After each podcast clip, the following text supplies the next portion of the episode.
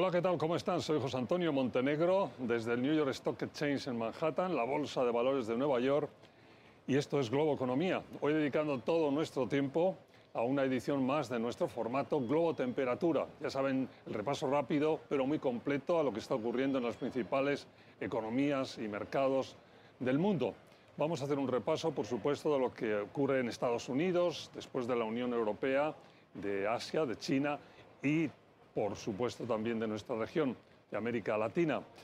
En buena parte de las economías más desarrolladas el enfoque sigue en la inflación, una inflación muy superior a lo que sería deseable, que está haciendo que los bancos centrales sean protagonistas en un ejercicio, en ejercicios en los distintos países de subida de los tipos de interés que intentan eh, bueno, hacer la economía más pequeña, más lenta, para reducir esa inflación, un ejercicio que no es exento nunca de riesgos, sino todo lo contrario y que en muchos lugares amenaza con que estemos al borde, si no de una desaceleración muy rápida, incluso quizás también de, una recesión. Vamos a hablar de todo eso enseguida.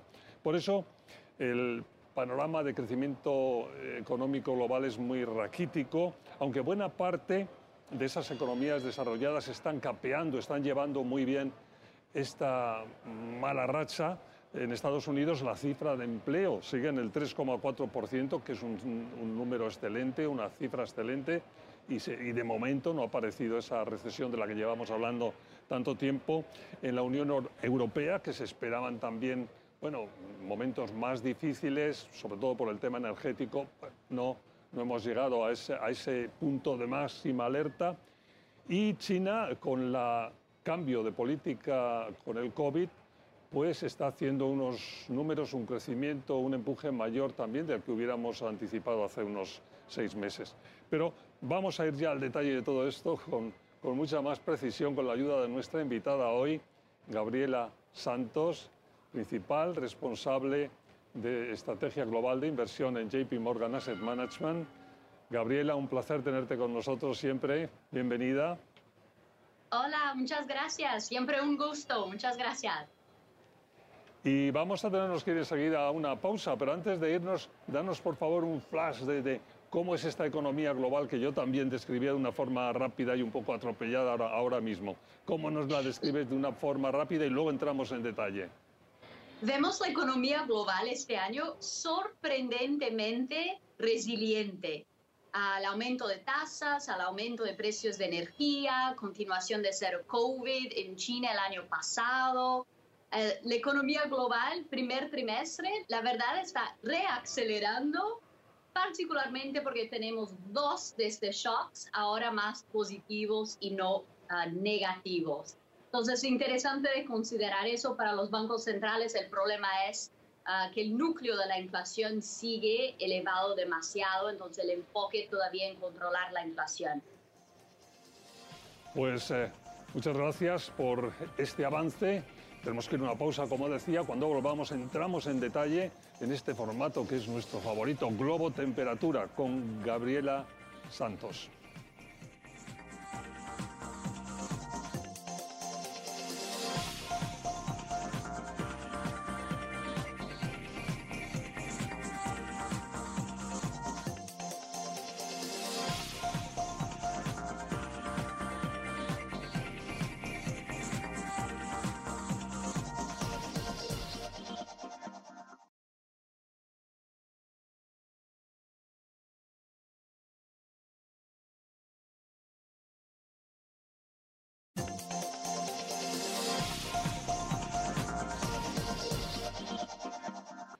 Hola de nuevo, Globo Economía desde la Bolsa de Valores de Nueva York, desde el New York Stock Exchange en Manhattan. Globo Temperatura, ya saben, un repaso rápido a lo más importante que está ocurriendo en este momento en las economías más destacadas del mundo y a los mercados más destacados del mundo, con Gabriela Santos, principal responsable de estrategia global de inversión en JP Morgan Asset Management. Cuando nos hemos ido a la pausa, eh, Gabriela nos hacía este flash, pero entrando ya, viniéndonos a Estados Unidos, bueno, la, inflación sigue siendo protagonista y desde luego los movimientos de la Federal Reserve, ¿no? Por ahí estamos. ¿Qué, hay que decir de, Estados Unidos en este momento? Sí, lo interesante es que habíamos ah, desde junio del año pasado ha hablado de que la inflación estaba elevada demasiado y que había una probabilidad elevada de recesión en Estados Unidos, dada la respuesta fuerte de la Reserva Federal a esta inflación elevada. Seguimos con estos temas. En términos de inflación, ah, tocamos la máxima, el peor de la inflación headline en junio del año pasado. Desde entonces hemos tenido un proceso de desinflación. Los precios, por ejemplo, de energía están cayendo, de alimentos, de bienes. El reto para la inflación en, Estados Unidos hoy en día son mucho más los precios de servicios, dada cuán fuerte sigue el mercado laboral y cuánta demanda tenemos todavía por servicios.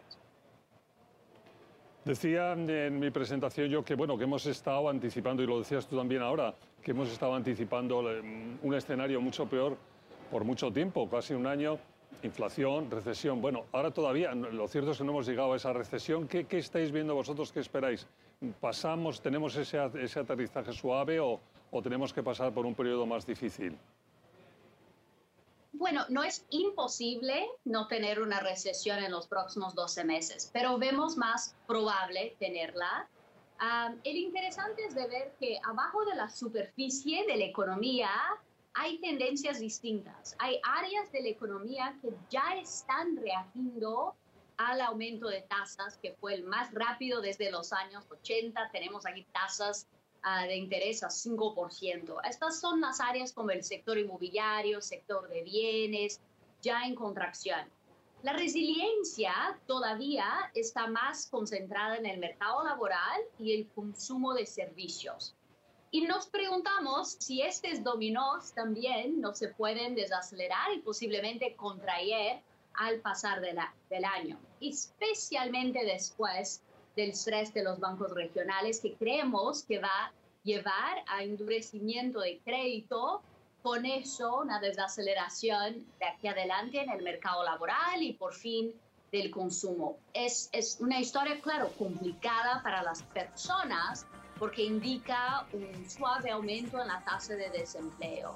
Pero en términos de, de la lucha con la inflación, ayudaría a bajar los precios de servicios, que es lo que permanece todavía elevado demasiado. Sí, está claro. Déjame que vayamos a una pausa y volvemos con más Globo Temperatura. Sigan con nosotros, Globo Economía desde la Bolsa de Valores de Nueva York.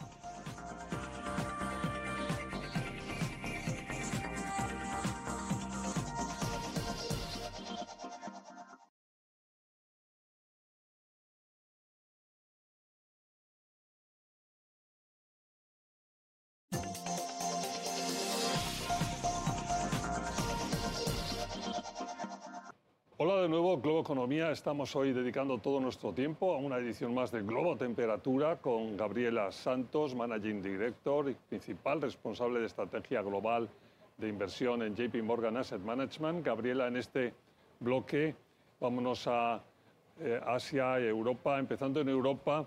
Eh, con un desarrollo, yo creo, mejor de lo esperado, ¿no? De lo que hablábamos hace unos cuantos meses, la crisis energética no les ha golpeado tanto, tanto como creíamos, ¿no? Increíble. Uh, tanto Europa cuanto China son dos áreas a donde la situación uh, está mucho mejor que el esperado. En términos de Europa, el gran problema el año anterior, en términos económicos, fue el fuerte aumento de los precios de electricidad, uh, que afectó muchísimo la inflación en la región y, claro, la actividad económica también. Y se hablaba muchísimo de que, claro, Europa iba a tener una recesión ah, causada por la guerra en Ucrania. La realidad es que Europa no ha tenido una recesión. Tuvo una contracción muy pequeña de 20 puntos base en el cuarto trimestre, pero tuvo un crecimiento positivo en el primer trimestre. Y eso porque tuvimos una reversión grande en los precios de energía. Hoy en día los precios de energía en Europa están 40% abajo de los niveles antes del principio de la guerra en Ucrania. Claro, el clima ayudó, pero también nuevas fuentes de oferta uh, de gas natural ha ayudado mucho y eso está estabilizando la industria y apoyando el consumo de los hogares porque está bajando la inflación. Entonces, hoy en día tenemos en Europa, con datos, datos de abril, que nos parece que está reaccelerando y creciendo cerca de 2%, una situación mucho mejor del esperado. Deja que saltemos a China, que decías igual. En China estuvimos con todos los, en fin, las luces de alarma encendidas, después cambiaron su política sobre el COVID. Vamos a ver qué ocurre, mucho mejor de lo esperado también, ¿no? Sí, también en China. El año pasado, si recordamos, mucha volatilidad en el crecimiento económico de China terminó creciendo solo 3%, el gran shock de la continuación de la política cero COVID. Pero todo cambió en diciembre.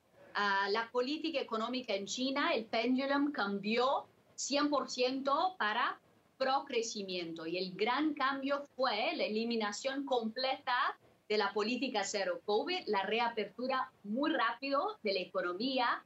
También tuvimos cambios uh, más rápidos que el esperado para estabilizar el sector inmobiliario en China y también para apoyar más a la industria privada. Entonces, todo eso ha anticipado la recuperación en China.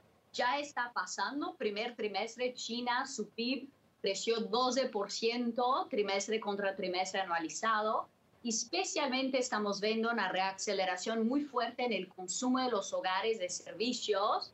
Por ejemplo, en las, uh, las viajes aquí en, el feriado de mayo, los chinos su movilidad es a 120% de normal versus 2019 y están gastando lo mismo que en 2019. Entonces, la reapertura está aquí. Hoy en día creemos que China puede crecer, no 3, pero 6.5% este año. Todo ha cambiado mucho, muy rápido.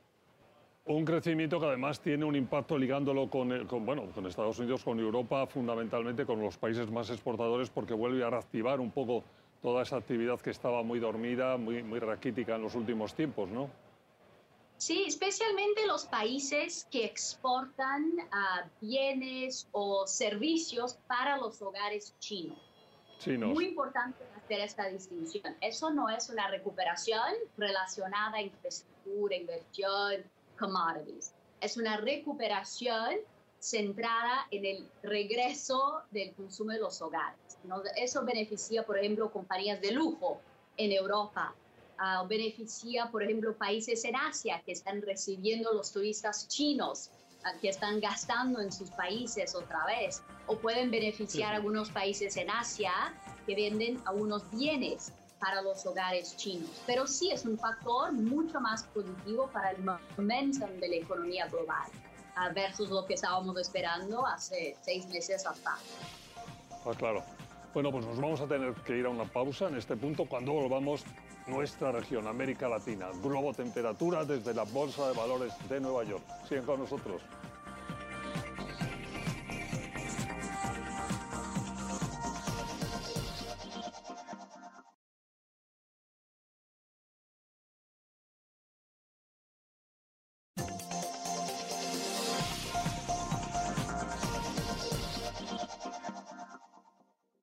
Estamos de vuelta, Globo Temperatura en Globo Economía, el formato favorito de repasar las principales economías y mercados del mundo. En este momento, hoy con Gabriela Santos, Managing Director, principal responsable de estrategia global de inversión para JP Morgan Asset Management. Gabriela, nos vamos a nuestra región, América Latina, y ahí, bueno, el impacto de todo esto que hemos estado hablando, ¿cuál es un, primero desde arriba? El panorama global? Sí, pensamos en, las tendencias en Latinoamérica para este año un poco similares con Estados Unidos, en el sentido de que vemos una economía en muchos de los países todavía resiliente, creciendo aquí en el primer trimestre con mercados laborales ah, sanos, con tasas de desempleo bajas, con una inflación todavía elevada. Pero nos preguntamos, más allá del año, si los países en nuestra región van a empezar a sentir el impacto del ciclo de alza de tasas muy rápido y aún más anticipado de lo que fue en otros países que pasó el año anterior. Hoy en día tenemos tasas reales positivas, o sea, una política monetaria muy restrictiva en Latinoamérica.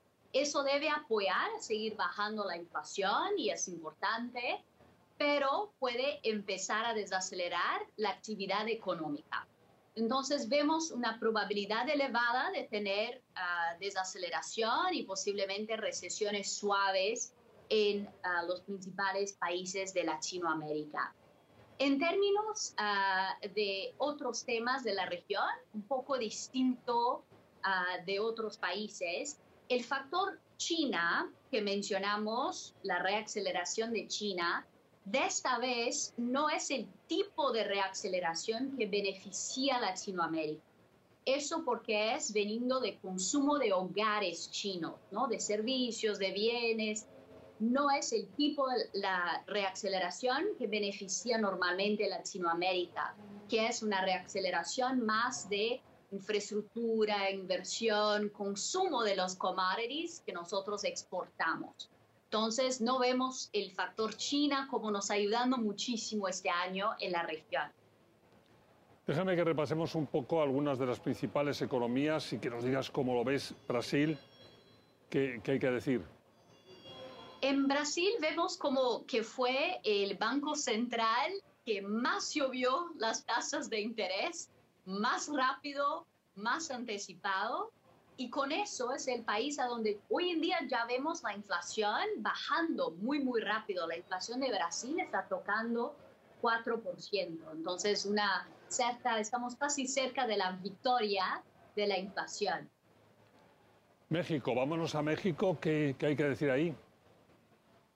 México ah, es el país a donde tenemos perspectivas de crecimiento económico ah, más fuertes para este año. Ah, claro, México también tuvo un banco central que subió las tasas de interés de una manera muy rápida, está casi en, el fin de ese ciclo de aperto monetario, ya tiene tasas reales muy elevadas. Eso puede sí frenar un poco la economía mexicana, pero es el país a donde vemos más momentum económico y eso causada por algunos temas ah, externos. Por ejemplo, ah, las remesas que siguen llegando de Estados Unidos para México está apoyando el consumo de los hogares de los mexicanos. Otro tema muy, muy clave es el tema de nearshoring o de la inversión ah, privada saliendo de, por ejemplo, China y yendo para países más cerca de Estados Unidos y ahí México ha, se beneficiado mucho de un aumento de inversión privada. Gabriela, pues eh, el tiempo siempre vuela con todos, pero es contigo especialmente. Se nos ha pasado rapidísimo en este repaso tan, bueno, rápido, pero completo, como decimos siempre. Muchísimas gracias por haber estado con nosotros en Globo Economía. Muchas gracias, José Antonio. Un placer, un gusto como siempre fue Gabriela Santos, Managing Director principal responsable de estrategia global de inversión en JP Morgan Asset Management. Muchas gracias. Gracias a ustedes por su atención, por permitirnos entrar en sus casas. Y ya saben que si quieren estamos con más en siete días en nuestros horarios habituales o cuando quieran, cuando quieran, en cualquier momento del día, de la noche, en nuestro podcast, el podcast de Globo Economía disponible en todas las principales aplicaciones. Hasta la próxima semana.